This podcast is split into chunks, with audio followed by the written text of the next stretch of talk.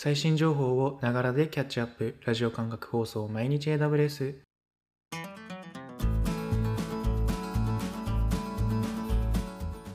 おはようございます。サーバーワークスの福島です。2月18日今日も最新のアップデートを皆様にお届けしていきます。電車に乗りながらご飯を食べながらちょっとしたながら時間で気軽にキャッチアップしていきましょう。放送のフィードバックは YouTube のコメント欄または Twitter のハッシュタグサバワにて投稿お願いします。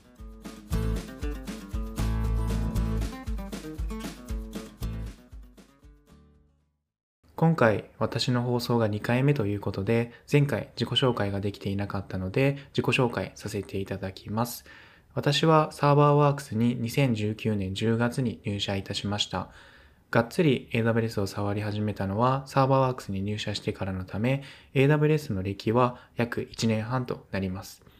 現在は SRE 部という部に所属していて、大規模に AWS をお使いのお客様に対して運用、保守といったところから新規に AWS サービスを導入する際のご支援をさせていただいております。今後はこの毎日 AWS の活動を通して最新の AWS アップデートをより早くキャッチアップしてお客様にもっと AWS を有効に活用いただけるよう精進していきたいと思っております。では早速最新1日のアップデートを見ていきましょう。今回は2月17日6件のアップデートがありました。まずは1つ目。AWS Direct Connect が 100GBps をサポート。はい。AWS とデータセンター間に専用線を貼れるサービス AWS Direct Connect。この AWS Direct Connect にはパブリック接続とプライベート接続があるのですが、今回のアップデートでプライベート接続が 100GBps をサポートいたしました。今までは最大 10GBps まで対応していましたが、今回はその10倍である最大 100GBps まで対応ということで大きなアップデートになるかなと思います。ロケーションは東京にある CC1 および TY2 のみ対応していて、大阪にある OS1 には対応していませんので、ロケーションの冗長化を組むためには、東京にあるロケーションだけで組むことになるかと思います。料金は1時間あたり22.5ドルとなっています。また、この 100GBps を使うユースケースとしては、自動運転に使用されるシステムであったり、金融サービス取引などの大規模なデータセットを転送する際の利用を想定しているみたいなので、もしこういったユースケースがある場合は、100GBps のダイレクトコネクトを検討してみてはいかがでしょうか。では次2つ目。 Amplify で Flutter のサポートを一般提供開始。はい、Web モバイルアプリを爆速で構築できるフレームワーク Amplify。今回はその Amplify で Flutter のサポートを一般提供開始したというアップデートになります。フラッターとは Google が作成したオープンソースの UI ソフトウェア開発キットで単一のコードベースから Android および iOS 用のアプリケーションを開発できるようです。今回のアップデートではプレビュー時と比較して3つの機能が追加されております。1つ目が GraphQL エンドポイントと REST エンドポイントの両方に署名された HTTP リクエストを行うためのクライアントを提供。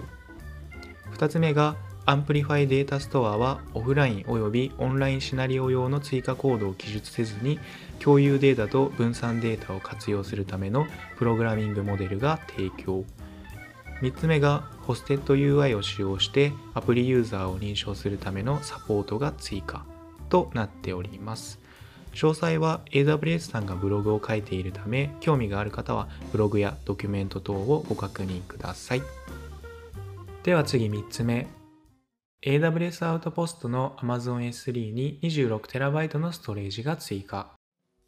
はい。オンプレミス環境で AWS サービスを利用できるようにするハードウェア製品 AWS アウトポスト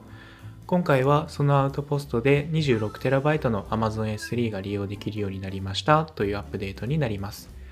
ただし 26TB の Amazon S3 を利用するためには 11TB の EBS が構成されたアウトポストである必要がありますのでその点はご留意ください。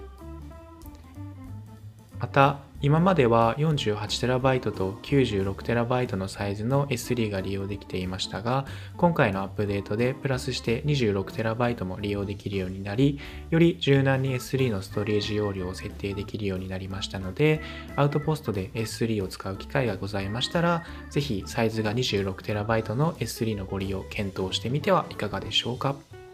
では次4つ目。AWS Elemental MediaLive が自動入力フェイルオーバー機能を拡張。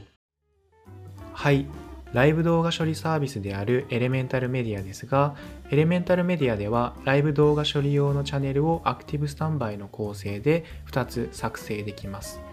そしてアクティブのチャンネルに異常があった場合はスタンバイにフェイルオーバーしてくれるという機能を持っております。今回はそのアクティブのチャンネルを異常と判断する条件が追加されたというアップデートになります。追加された条件ですがブラックフレームやオーディオ損失の検出などが追加されたようでビデオが黒色の状態やオーディオが指定された時間無音である場合に自動的にフェールオーバーできるようになりました。ということで、えー、チャンネルの回復性が向上いたしましたので、もしチャンネルを上長化していない場合は、これを機にチャンネルの上長化検討してみてはいかがでしょうか。では次5つ目。Amazon キースペースが PCI DSS をサポート。はい、Amazon キースペースは Apache Cassandra のマネージドサービスです。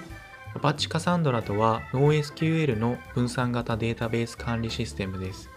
今回はその Amazon キースペースがクレジットカードの会員データを安全に取り扱うセキュリティ基準 PCI DSS をサポートしましたというアップデートになります。今回のアップデートで PCI DSS コンプライアンスを必要とするカサンドラワークロードを Amazon キースペースで利用できるようになりましたので機会がございましたらぜひ使ってみてはいかがでしょうか。では最後6つ目 Amazon DynamoDB Accelerator が T3 インスタンスタイプをサポート。はい、DynamoDB のキャッシュサービスである DynamoDB Accelerator、略して DAX と呼ばれていますが、こちらが T3 スモールと T3 ミディアムのインスタンスタイプをサポートいたしました。今までは T2 系で T2 スモールと T2 ミディアムが利用できていましたが T3 系の方がコストが安くパフォーマンスも高いのでぜひ使ってみてください。ただし T3 系はアンリミテッドモードで構成されているためベースラインを超えて CPU がバーストしてしまうと追加で料金が発生してしまいますのでその点はご留意ください。以上6件。2月17日のアップデートでした。